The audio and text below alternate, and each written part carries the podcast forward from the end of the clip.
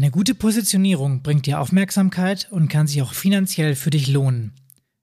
Denn Sponsoren geben gerne für etwas Geld, wo sie auch erkennen, dass etwas Sinnvolles und ein Plan dahinter steht. Durch eine gute Positionierung kannst du zudem deine Wahrnehmung verbessern und damit auch die Mitgliederbindung erhöhen. Und zusätzlich kann sich deine Positionierung im Themenbereich Integration positiv auf deine Mitgliederzahlen auswirken. Wenn ich ähm, eine, eine klare Position hier beziehe zum Thema Vielfältigkeit in der Gesellschaft, zum Thema Diversität ähm, und entsprechend auch handle und kommuniziere, desto größer ist die Chance, dass ich eben auch ähm, entsprechende Bevölkerungsgruppen erreiche. Heute sprechen wir also schwerpunktmäßig wieder über deine Positionierung und die Gewinnung von neuen Mitgliedern. Wie das alles klappt, erfährst du nach dem Intro.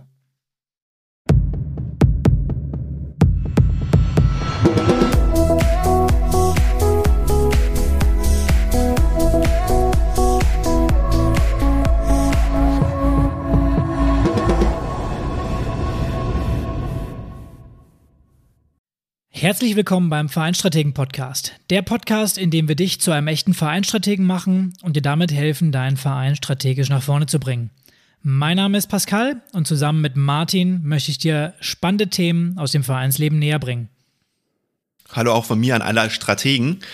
Äh, in der letzten Episode haben wir über das Thema Marke und Positionierung gesprochen. Ähm, wir haben dir ein paar Tipps gegeben, wie du deinen Verein regional und gegebenenfalls auch überregional bekannter machen kannst und Themen öffentlichkeitswirksam einfach transportieren kannst. Daran möchten wir heute ein wenig anknüpfen und noch ein bisschen tiefer einsteigen. Wir beleuchten dabei einen bestimmten Teilaspekt der Positionierungsstrategie. Möglicherweise arbeitest du in deinem Verein ja mit sozial benachteiligten Zielgruppen und möchtest deine Außendarstellung dahingehend optimieren. Oder du suchst einfach äh, nach, nach deiner optimalen Position in deiner Region. Bevor es jetzt richtig losgeht, noch ein kleiner Service-Hinweis von unserer Seite. Unseren Podcast gibt es jetzt ein gutes halbes Jahr. Wir haben bisher jede Woche eine Episode mit viel Wissen und Inhalten rausgebracht und kommen so immerhin schon auf jetzt 28 Folgen. Das Feedback von dir und aus der Community zeigt auf jeden Fall, dass wir mit dem Podcast die richtigen Leute ansprechen und den Verantwortlichen im Verein helfen können. Und wir wollen auch weiterhin interessante Inhalte vorbereiten und den Podcast noch besser machen. Und deswegen haben wir uns dazu entschieden, unseren Rhythmus, also zumindest vorübergehend im Sommer, etwas umzustellen und nur noch alle zwei Wochen eine Episode zu veröffentlichen. Die nächste Episode kommt also heute in zwei Wochen, am 1.6.2021 und ab dann in dem neuen Rhythmus alle zwei Wochen. Die frei gewordene Zeit kannst du dann gerne nutzen und vielleicht die eine oder andere Episode anhören, die du noch nicht kennst. Und gleichzeitig ist uns wichtig, dass diese Episoden im Sommer nicht zu lang werden. Wir haben auf jeden Fall noch das eine oder andere vor und freuen uns darauf, gemeinsam mit dir die nächsten Schritte in der Entwicklung dieses Podcastes zu gehen. Und wenn du jemanden kennst, für den dieser Podcast genauso wertvoll ist wie für dich, dann leite ihn doch gerne einfach weiter. So, nun aber ins Thema von heute. Wir haben uns mal wieder Verstärkung hier ans Mikrofon geholt. Die aufmerksamen Hörer werden die Stimme schon kennen. Wieder mit dabei ist Roy Gündel vom Landessportbund Niedersachsen. Roy kümmert sich dort um den Bereich Integration im Sport und war bereits in der Episode 20 und 22 unser Gast. Von daher herzlich willkommen, Roy. Schön, dass du wieder mit dabei bist. Hallo miteinander. Roy, du bist mittlerweile der Gast mit den meisten Auftritten hier im Podcast. Ähm, müssen wir uns langsam Gedanken machen, dass du uns den Job klaust oder sollen wir uns, äh, sollen wir lieber einen Roy Gündel Fanclub einrichten? da wäre mir das zweite lieber. Ich habe ja inzwischen auch mitbekommen, wie aufwendig und wie schwierig es ist, ähm, so einen Podcast zu erstellen. Insofern bleibe ich lieber auf der Seite, wo ich jetzt bin. Okay, da sind wir zumindest beruhigt und ähm, ja, unsere Zuhörer, ich bin gespannt. Wenn ihr Bock auf einen Roy Gündel Fanclub habt oder Roy als Sta äh, Stammgast habt, dann schickt uns gerne eine Mail und gebt uns ein Feedback dazu. Ähm, kommen wir zum heutigen Episodenthema. Roy, es geht heute um Positionierung und Mitgliedergewinnung. Glaubst du, Sportvereine müssen stärker an ihrem Profil arbeiten? Ich glaube, dass es insgesamt Sinn macht, als Sportverein darüber nachzudenken, sich ähm, stark, möglichst stark zu positionieren in, in vielen gesellschaftlichen äh, Belangen, weil ein Verein davon profitieren kann. Nun sind Vereine ja meist per Satzung politisch neutral und erfüllen eine gemeinnützige, am Sozialwesen orientierte Funktion. Daher ergibt sich aus meiner Sicht zu Recht ein gewisser Selbstanspruch, sich auch für die vielfältige Gesellschaft und bestimmte Werte einzusetzen. Aber ist das denn eigentlich noch unpolitisch? Ich denke, Vereine sind niemals unpolitisch. Ähm, Sportvereine agieren ja nicht im luftleeren Raum, sondern sie sind Teil ähm, des Gemeinwesens. Sie übernehmen, wie du schon gesagt hast, soziale Funktionen. Ähm, sie erhalten auch äh, Unterstützung durch Fördermittel und sie können nicht unpolitisch sein, weil der, der Sportverein als solcher und auch die Verbände ähm, bekennen sich äh, auf verschiedenen Ebenen auch äh, zu den Grundwerten der liberalen Demokratie. Es gibt ein DOSB-Positionspapier dazu. Wir haben als äh, LSB auch ein Leitbild, wo äh, bestimmte Grundwerte festgehalten sind. Und äh, zu denen bekennen sich Vereine. Insofern können sie gar nicht politisch neutral sein. Sie sind parteipolitisch neutral, aber nicht politisch neutral. Und würdest du dann sagen, dass ein Verein, der sich regional für gute Integration einsetzt, sein Profil auch dann schärft und besser wahrgenommen wird? Das kann ich aus der Erfahrung nur bestätigen. Ähm, Integration ist ja eines dieser Themenfelder, die ähm, gut aufzeigen, welchen Mehrwert der Sport im Verein für die Gesellschaft haben kann, wenn man das Themenfeld Integration gewinnbringend einsetzt. Und insofern ist es ein Feld, äh, in dem sich Vereine zum einen positionieren können und zum anderen daraus einen Vorteil ziehen können für sich, weil sie als relevanter Akteur vor Ort wahrgenommen werden. Und das hat ja vielerlei ähm, Vorteile, wenn es denn darum geht, auch mal die eigenen Belange ähm, durchsetzen zu können in vielleicht auch ganz anderen Fragestellungen. Jetzt hast du ja schon gesagt, es gibt einige Vorteile. Ähm, was sind denn das für welche? Also ich denke jetzt zum Beispiel an das Thema Sponsoring, dadurch, dass man halt aktiver ist. Ich denke jetzt zum Beispiel an das Thema Mitgliederbindung oder auch ähm, neue Gewinnung von neuen Mitgliedern. Ähm, wie siehst du das? Also welche Vorteile haben wir? Gibt es noch welche darüber hinaus? Und kannst du das vielleicht noch mal ein bisschen detaillierter erläutern? Genau, also du hast eigentlich die wesentlichen Punkte schon genannt. Ähm, ich nehme mal das Thema Sponsoring raus, das du, glaube ich, als erstes genannt hattest.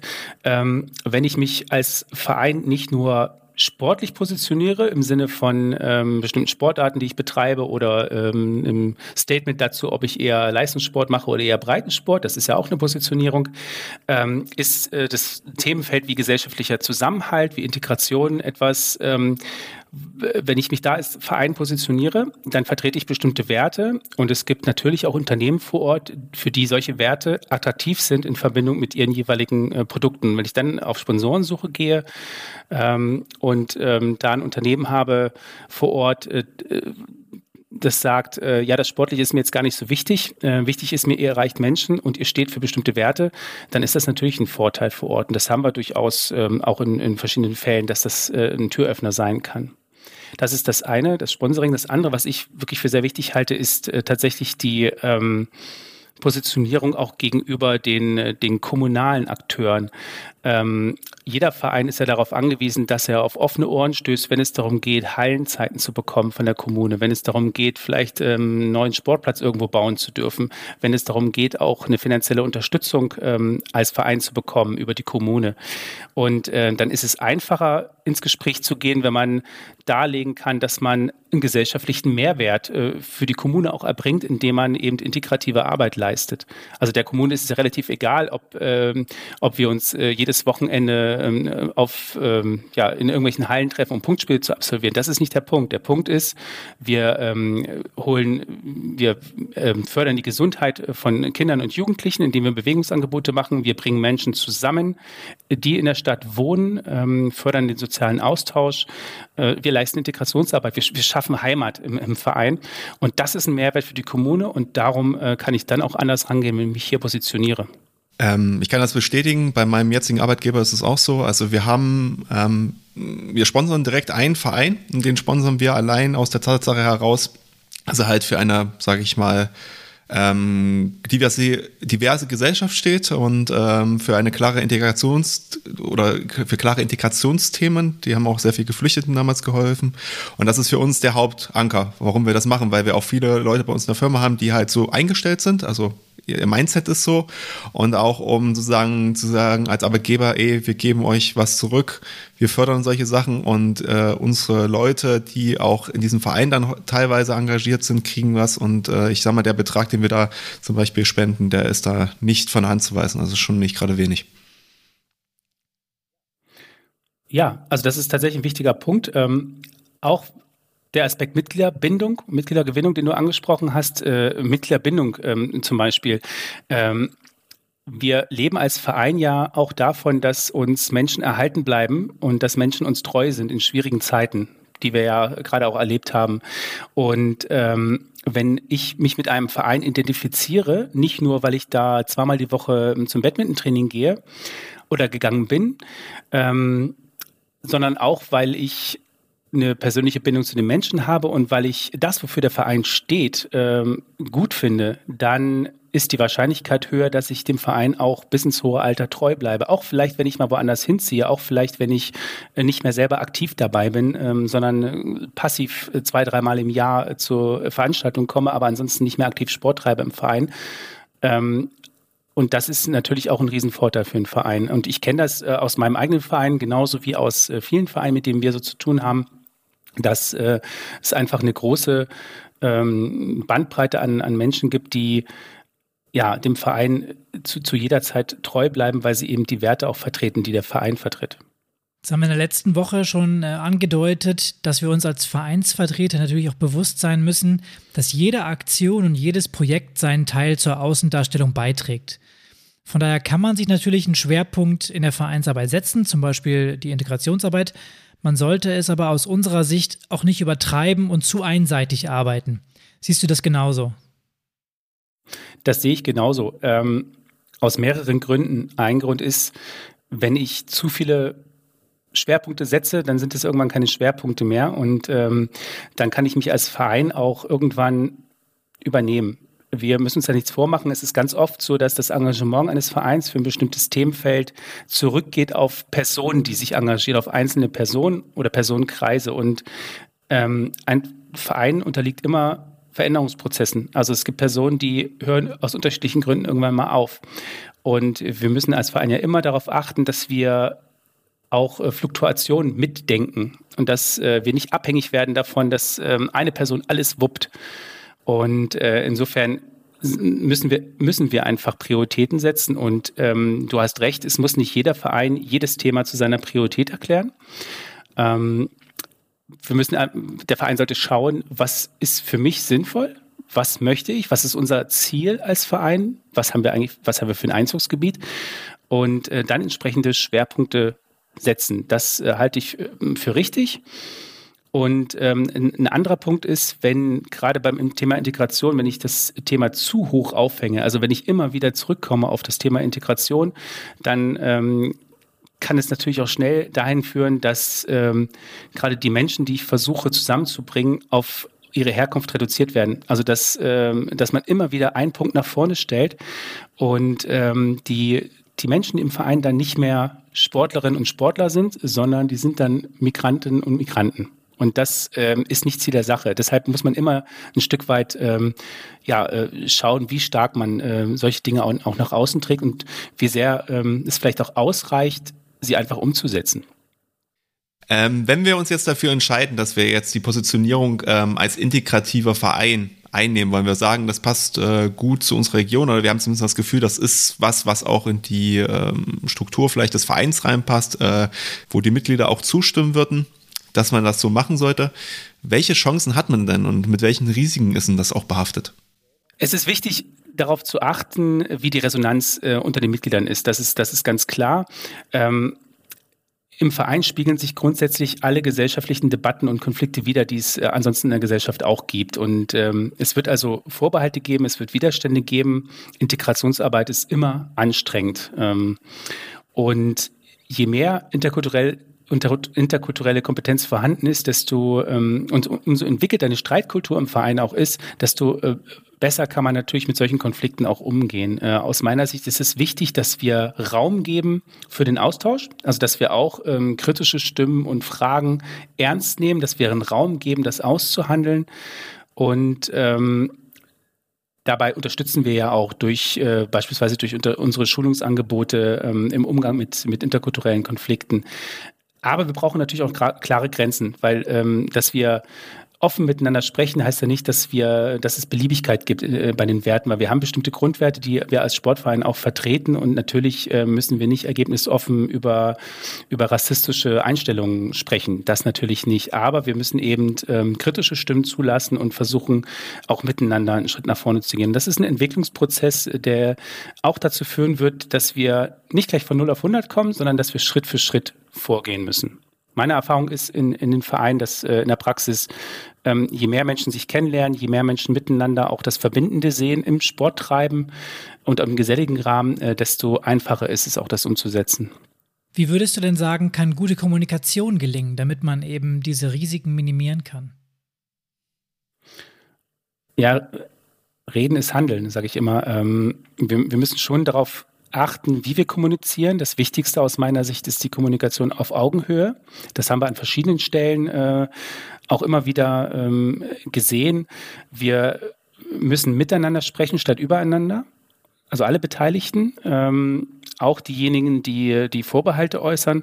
Und ähm, wir müssen diese Aushandlungsprozesse wirklich auf Augenhöhe durchführen. Und ähm, das, das ist das eine, was wichtig ist. Das andere ist, äh, wir sollten natürlich auch darauf achten, dass wir bei unserem eigenen Sprachgebrauch ähm, ja, Dinge, die wir aufbrechen wollen, Dinge, die wir erreichen wollen, nicht konterkarieren, indem wir ähm, zum Beispiel Schubladen, in, aus denen wir Menschen rausholen wollen, dann wieder reinpacken. Also ähm, das, das, das ist eben ein Prozess und äh, das nochmal, wir brauchen wir brauchen eine gewisse Gelassenheit im Umgang miteinander und auch einen Umgang damit, dass äh, manche Dinge vielleicht kritisch gesehen werden oder dass man vielleicht auch mal ähm, einen Fehler macht. Ja. Jetzt haben wir ja ganz viel schon darüber gesprochen gehabt, okay, ähm, Positionierung, wir würden uns jetzt in diesem Bereich äh, positionieren. Ähm, wir würden das auch nach außen tragen. Wir haben eine gewisse Aufmerksamkeit, die wir damit erzielen. Ähm, wir machen damit Werbung, also jetzt nicht bezahlte Werbung, aber Werbung halt nach außen. Ähm, und jetzt könnte man noch denken, ey, mein Verein ist ja jetzt attraktiver und damit auch attraktiver für neue Mitglieder. Ist es so einfach oder sagst du, das ist nicht so einfach? Das ist komplizierter. Ähm, das ist natürlich nicht so einfach. Äh, wenn ich, wenn ich einen eine Positionierung vornehme, ist es ein Mosaikstein unter mehreren. Ich äh, muss natürlich trotzdem schauen, wie sind denn meine Ansprachewege, wenn ich äh, neue Mitglieder akquirieren möchte. Ich muss trotzdem schauen, wie ist meine Angebotspalette. Äh, gibt es ähm, gibt es Hemmschwellen, gibt es Hürden, gibt es äh, Rituale im Verein, die, die bestimmte Gruppen ausschließen von vornherein. Ähm, das, das sind alles einzelne Mosaiksteinchen und ähm, die Gesamtheit macht es dann. Es ist sowieso schwierig bei so einem Thema wie Integration.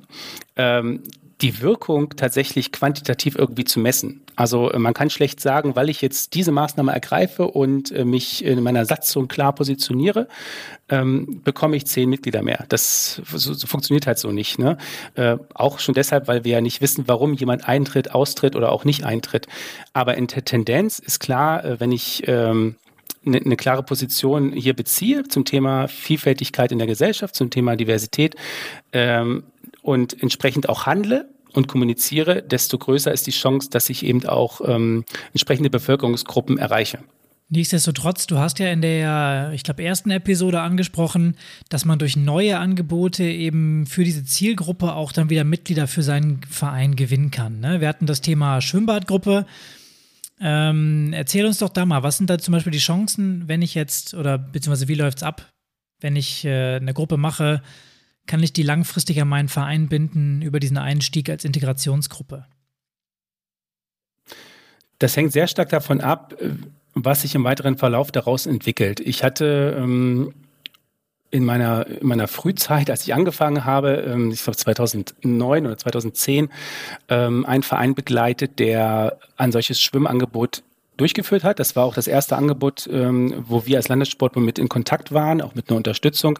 Und ähm, aus dieser Gruppe heraus, die am Anfang, also es waren alles Frauen O50, die bisher keinen Kontakt zum Verein hatten. Die Vermittlung ähm, oder die, die, die Ansprache erfolgte über ähm, einen, einen Wohlfahrtsverband vor Ort, der den Kontakt hatte, der den Bedarf gesehen hat und den Verein dann angesprochen hat.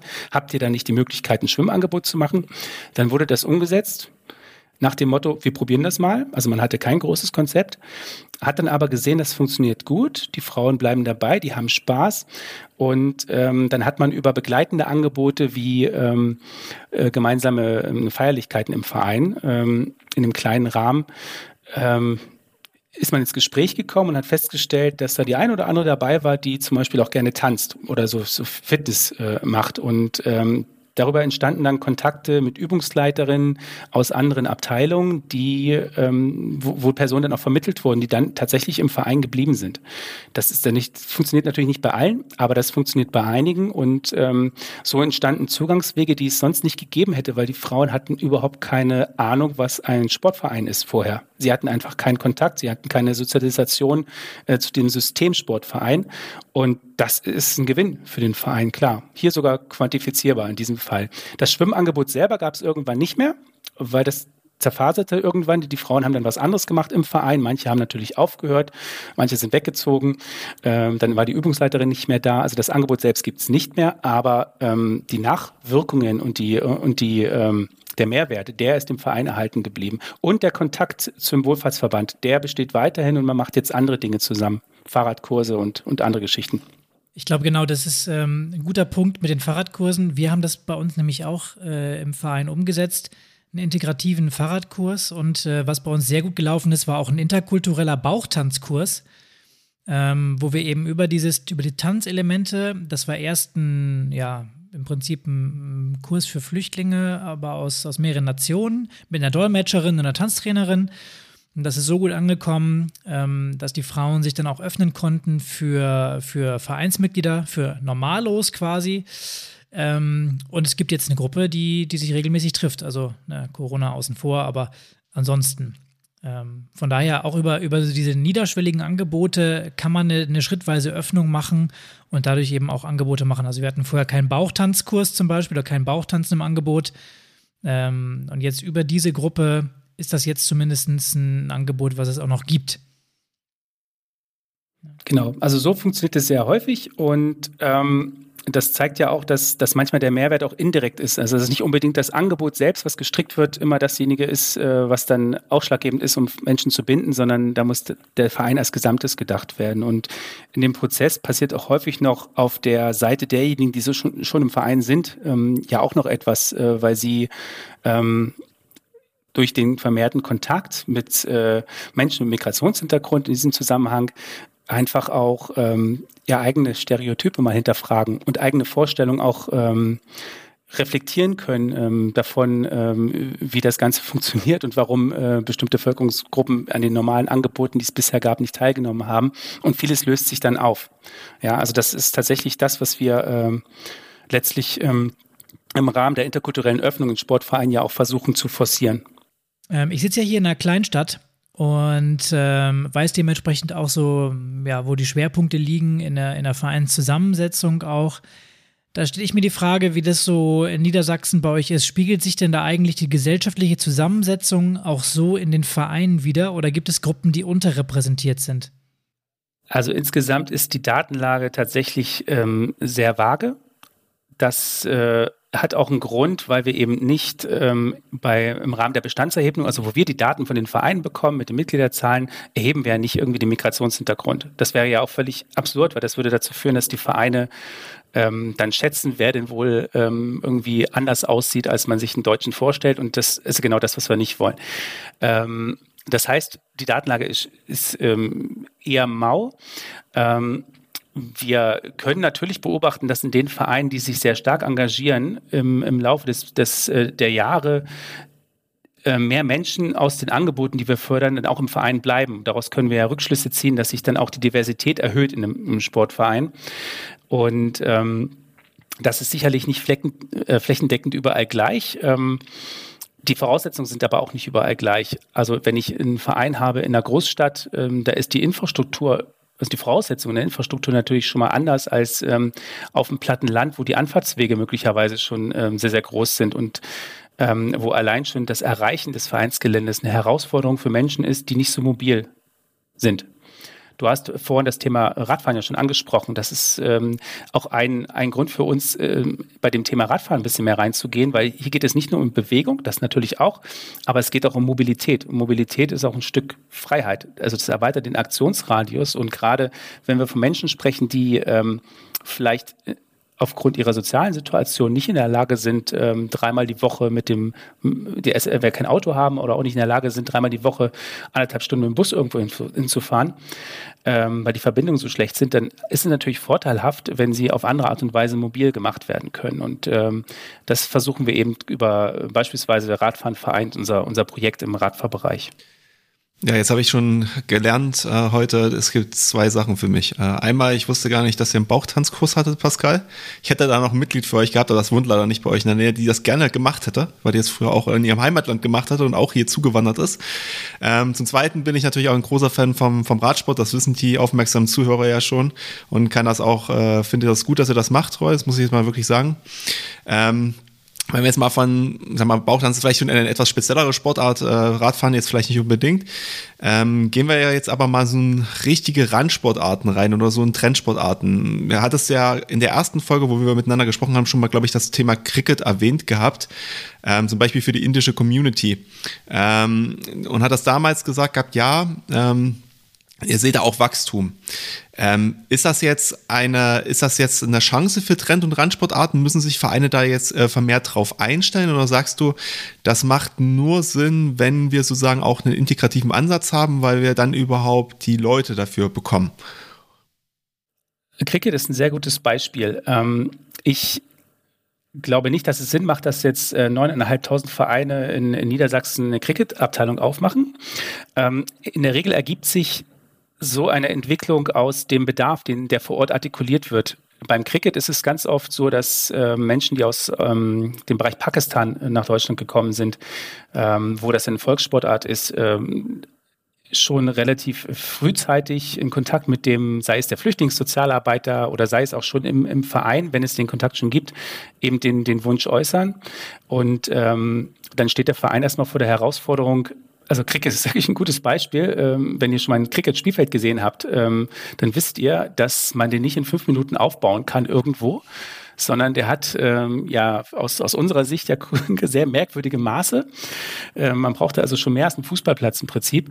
Ähm, das ist nicht von heute auf morgen gemacht, aber wenn der Bedarf so da ist, dass man sagen kann, ähm, es, es ist tendenziell so, dass eine Gruppe bestehen würde, die tatsächlich regelmäßig ähm, das nutzen würde, dann macht es Sinn, solche neuen Sportangebote mit aufzunehmen. Und dann sind wir schon bei der nächsten Frage, nämlich ähm, wir können häufig gar nicht auf vorhandene Strukturen aufbauen. Also zum Beispiel, weil es eben kein Cricketfeld gibt. Da müssen wir uns behelfen. Da gibt es inzwischen auch schon ähm, Vereine, die sich auf den Weg gemacht haben, die da auch so provisorische Übergangslösungen gefunden haben. Wir versuchen dann die Vereine, mit denen wir in Kontakt sind, untereinander auch zu vermitteln. Und inzwischen entstehen auch Verbandsstrukturen, die es vorher auch nur sehr marginal gegeben hat ähm, im Cricketbereich. Wir begleiten äh, den Aufbau dieser Verbandsstrukturen auch über unser Themenfeld. Und ähm, also das macht Sinn für Vereine, wo ein konkreter Bedarf da ist. Denn auch hier gilt, ähm, das, das kann man nicht pauschal sagen. Also äh, Cricket ist ja eine Sportart, Ring ist eine andere Sportart, die häufig nachgefragt ist. Es sind ähm, je nach Herkunftsland unterschiedliche Sportarten, die eben im, im Herkunftsland eine Volkssportart sind und bei uns relativ unbekannt oder gering ausgeprägt.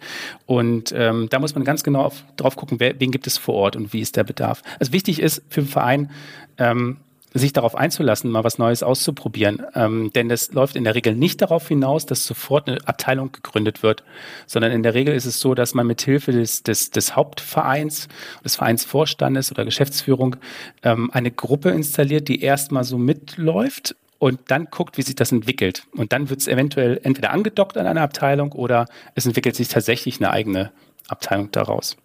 Wie würdest du dann versuchen, diese neuen oder potenziellen Mitglieder an den Verein zu binden? Also läuft das eher über Kurse, über normale Mitgliedschaften? Lässt man die einfach mal irgendwie laufen und hofft, dass es dann später Mitglieder werden? Oder was ist da so das Vorgehen, was du kennst? Grundsätzlich ist es so, dass eine Mitgliedschaft ja dann erforderlich ist, wenn es in den Wettkampfbetrieb geht bei einem Sport. Das ist natürlich nicht überall so, weil es gibt ja auch Angebote, die gar nicht darauf ausgerichtet sind. Wenn wir uns jetzt noch in, dem Feld bewegen, wo wir noch ähm, keinen Wettkampfsport haben, wo es darum geht, neue Gruppen überhaupt erstmal ins Leben zu rufen, ähm, ist meine Erfahrung, dass es Sinn macht, hier die, die Messlatte möglichst niedrig zu legen. Also wenig Verbindlichkeit, nicht sofort eine Vereinsmitgliedschaft erzwingen. Geht natürlich immer, aber sollte nicht erzwungen werden, sollte nicht im Vordergrund stehen, sondern erstmal das gemeinsame Sporttreiben in den Vordergrund stellen. Genau dafür sind ja unsere finanziellen Förderungen auch da, um, um, diese, um das auszugleichen, damit äh, Menschen auch erstmal Dinge ausprobieren können ähm, und man keinen äh, nicht das Problem hat, dass man aus den Mitteln der Mitgliedschaft dann etwas ähm, bezuschusst für Leute, die selbst gar keine Mitgliedsbeiträge zahlen müssen. Deswegen gibt es ja Fördermittel. Ähm, und wenn man dann sieht, dass sich das positiv entwickelt, dann sollte natürlich perspektivisch eine Vereinsmitgliedschaft angestrebt werden. Und ähm, da müssen wir einfach darauf gucken, was, was ist das für eine, was ist das für eine Gruppe. Beim Cricket ist es häufig so, da gibt es, äh, bei, das sind häufig sehr ähm, in sich homogene Gruppen, die, also tatsächlich so Gruppen von zum Beispiel Menschen aus Pakistan, ähm, das liegt einfach daran, weil die Sportart wirklich nur in ganz bestimmten Ländern sehr groß ist.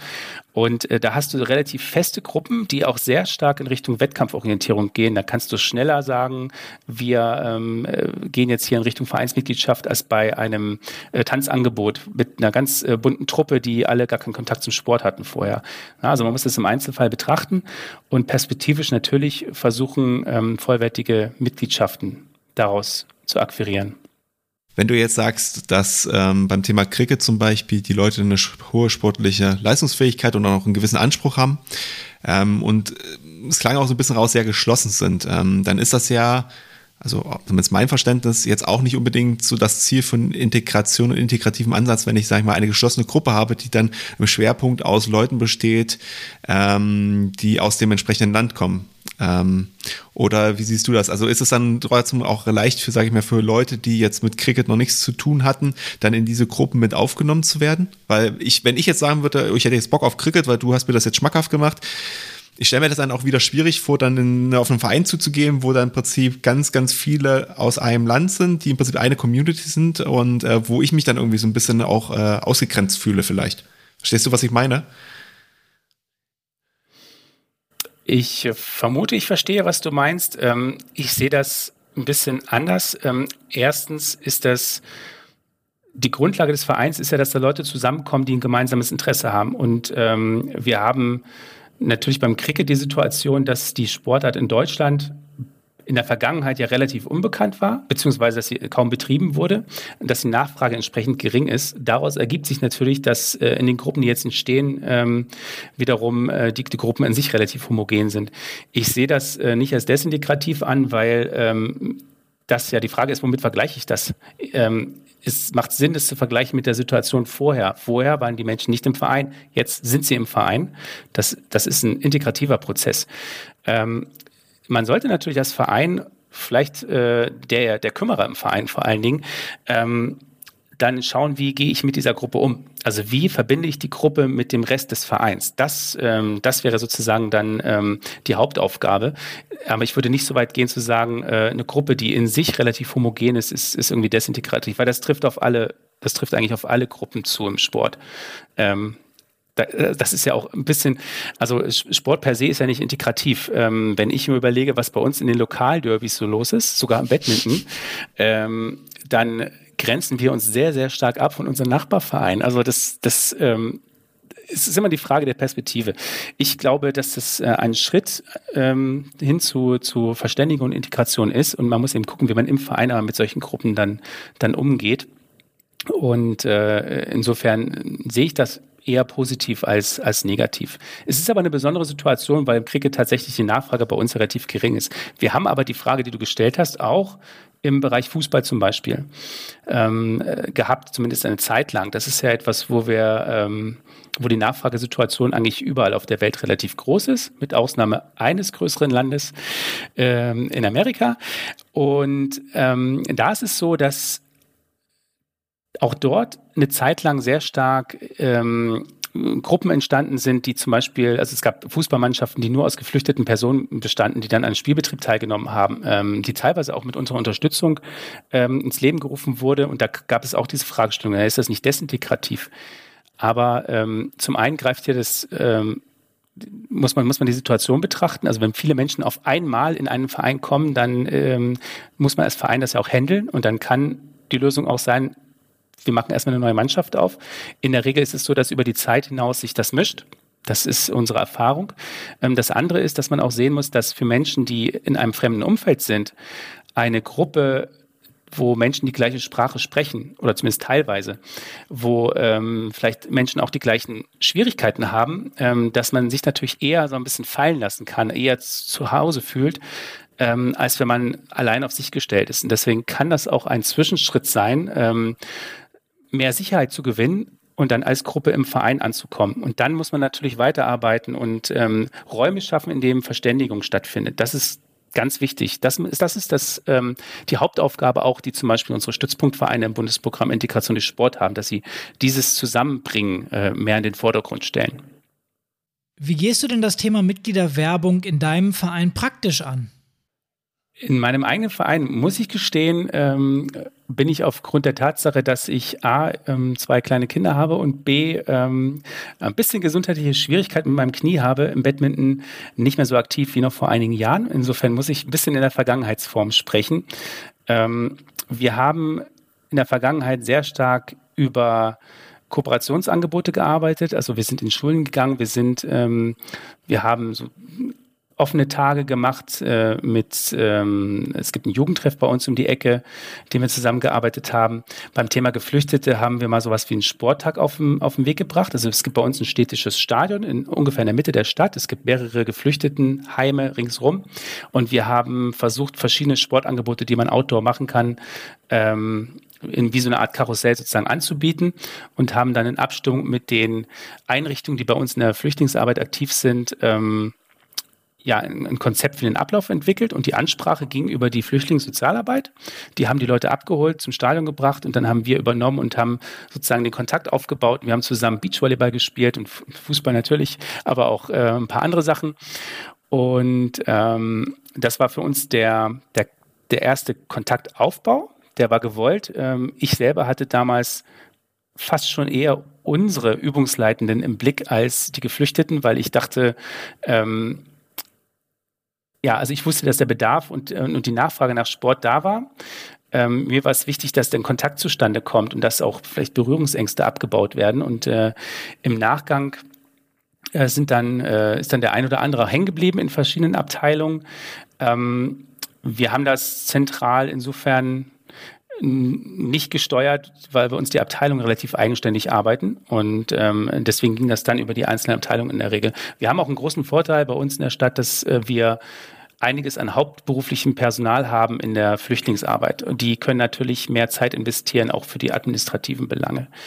Und ansonsten in der Abteilung ähm, legen wir einfach sehr viel Wert darauf, dass wir gerade im Jugendbereich, dass wir sehr früh an Eltern rangehen ähm, dass wir versuchen, mal so Eltern-Kind-Angebote zu installieren. Und ähm, das ist im Bereich Integration übrigens auch mal so ein Thema, weil ganz häufig dann äh, kommen so Situationen, in denen ähm, das Kind dann der Dolmetscher ist oder die Dolmetscherin für die Eltern. Und ähm, das gibt dann immer lustige Konstellationen, aber äh, es funktioniert, also weil plötzlich das Kind eine Verantwortung hat, die, die, die eigentlich altersmäßig gar nicht äh, bei dem Kind liegt, aber ähm, das funktioniert alles. Also da haben wir sehr gute Erfahrungen gemacht und äh, wie gesagt, ich bin aber jetzt eine Zeit lang tatsächlich ähm, raus, weil ich glaube auch im Ehrenamt hat alles so seine Zeit und man muss immer schauen, zu welchem Zeitpunkt welche Prioritäten gesetzt werden und vielleicht bin ich in fünf Jahren dann wieder dabei. Ja, ich glaube, du hast da vollkommen recht. Ähm, das ist ja auch das, was wir immer predigen hier. Man soll das Ehrenamt auch flexibel gestalten und niemanden ein Leben lang binden. Äh, auch wenn das vielleicht eine, eine, schöne romantische Vorstellung ist, aber meistens nicht für den, der den es dann erwischt. Ähm, von daher hast du, glaube ich, ein paar gute Anhaltspunkte gegeben, wie man im Verein, ja, oder was man im Verein machen kann. Und, und von daher wäre die Frage vielleicht noch abschließend, ähm, was ist deiner Meinung nach so der erste Schritt, den man machen muss, um loszulegen. Wenn man jetzt Mitglieder gewinnen möchte im Bereich Integration oder mit Angeboten oder wie würdest du vorgehen? Du hast jetzt eben schon so ein paar Sachen angerissen. Ja, also ich würde tatsächlich im, im ersten Schritt schauen, mit wem haben wir es eigentlich hier vor Ort zu tun. Also nochmal, äh, die Situation ist sehr, sehr unterschiedlich. Ähm, man kann jetzt nicht sagen, in Niedersachsen ist der Migrations, äh, der Anteil der Menschen mit Migrationshintergrund äh, 25 Prozent, also ähm, auch bei mir in der Kommune, weil das stimmt nicht. Ähm, in Hannover liegt er wesentlich höher, in Wolfsburg liegt er höher, auf dem Plattenland liegt er niedriger. Und unabhängig davon ähm, wissen wir ja nicht, um was für Menschen handelt es sich überhaupt. Was sind das für Herkünfte? Was sind das, ist das für ein sozialer Status? Kurz, ich würde gucken, wie ist die Situation vor Ort im Einzugsgebiet des Vereins. Dann würde ich gucken, ähm, wen gibt es denn vor Ort schon? Was für Angebote gibt es, äh, auch außerhalb des Sportes? Welche, welche Profis gibt es, die da arbeiten? Würde mit denen Kontakt aufnehmen und würde erstmal ganz einfach ähm, gucken, kann man mal so einen Aktionstag, also irgendwas, was man schnell auf den Weg bringen kann, wo es auch nicht so weh tut, wenn es nicht funktioniert, auf den Weg bringen und gucken, wie funktioniert das und es dann im Verein nachbereiten. Und ähm, dann würde ich mir auf der Basis zurechtlegen, was die weiteren Schritte sein könnten. Mhm, sehr gut. Ich glaube, damit hast du als Zuhörer äh, jetzt hoffentlich einen guten Einstieg bekommen und weißt ein bisschen mehr, wie du deine integrative Arbeit für deine Öffentlichkeitsarbeit nutzen kannst. Und die Chance, Mitglieder anzusprechen, sollte echt nicht unterschätzt werden. Und Mitglieder sind schließlich der Brennstoff, der den Motor des Vereins am Laufen hält. Danke von meiner Seite auf jeden Fall an dich, Roy, ähm, dass du uns wieder diese vielen Einblicke gegeben hast und dir auch die Zeit genommen hast. Ähm, wir warten auf das Feedback natürlich von unseren Zuhörern zu der Episode und vor allem warten wir natürlich darauf, ob wir jetzt einen Fanclub gründen oder nicht. Das ist die alles entscheidende Frage am Ende des Podcastes. Also schreibt uns da fleißig bei Instagram, ähm, Facebook und allen anderen Kanälen oder schreibt uns eine E-Mail oder wenn ihr auch gerne Roy als Stammgast dann vielleicht nochmal hören wollt. Genau, von daher, ähm, ja, ich würde sagen, bis zum nächsten Mal, Roy. Mal gucken, ob du nochmal wiederkommst. Ja, äh, gerne, jederzeit gerne. Äh, vielen Dank für die Einladung und ähm, viel Erfolg euch noch weiterhin. Soweit also das Gespräch mit Roy Gündel vom Landessportbund Niedersachsen. Die wichtigsten Punkte aus dem Gespräch wären aus meiner Sicht, dass sich eine klare Positionierung lohnt. Sowohl was die Sichtbarkeit deines Vereins als auch die Möglichkeit, Mitglieder und Sponsoren anzusprechen angeht. Wir haben heute gezielt über das Themenfeld Integration gesprochen und da gibt es vielseitige Möglichkeiten, neue Sportarten in deinem Verein anzubieten. Du kannst dabei entweder Kurse nutzen oder gleich in die Vollen gehen und neue Teams oder Abteilungen aufbauen. Je nach Standort und Infrastruktur sind da auf jeden Fall einige Mitglieder, die du dir schnappen kannst. Das Thema Sprachbarriere ist dabei nicht ganz außer Acht zu lassen. Aber mit der Unterstützung deiner Stadt oder Kommune kannst du sicherlich einiges erreichen. Sprich diese Fachkräfte also gerne an. Die Regeln einer Sportart sind aber meistens so international, dass der erste Kontakt über den Sport problemlos gelingen sollte. Und wie Roy es ja schon gesagt hat, mach doch einfach mal einen Integrationstag oder einen Tag der offenen Tür und lass dich überraschen, was passiert. Machen ist schließlich besser als abwarten. Und da die Sportbünde solche Projekte fördern, sind deine Risiken sehr gering. Wenn du jetzt noch mehr zum Themenfeld Integration und Mitgliedergewinnung bzw. Positionierung wissen möchtest, dann schau doch gerne beim Landessportbund Niedersachsen vorbei. Wir verlinken dir die Seite und Reus Kontakt in den Show Notes. Und wenn du die Episoden 20 und 22 noch nicht gehört hast, dann gibt's dort auf jeden Fall noch eine Menge Infos von und mit Roy. Und wenn du noch mehr von uns hören möchtest, dann abonniere gerne unseren Podcast und schaue auf unsere Webseite www.vereinstrategen.de. Dort gibt es jede Woche einen Blogbeitrag zur Episode. Natürlich gibt es uns auch in den sozialen Netzwerken. Einfach mal nach Vereinstrategen suchen. Und damit war es das dann auch schon wieder für diese Woche. Ich habe es ja gerade schon mal gesagt, in der nächsten Woche gibt es dann keine neue Episode, sondern erst in zwei Wochen. Wir hoffen trotzdem, dass du dann wieder mit dabei bist. Bleib engagiert und bis zum nächsten Mal.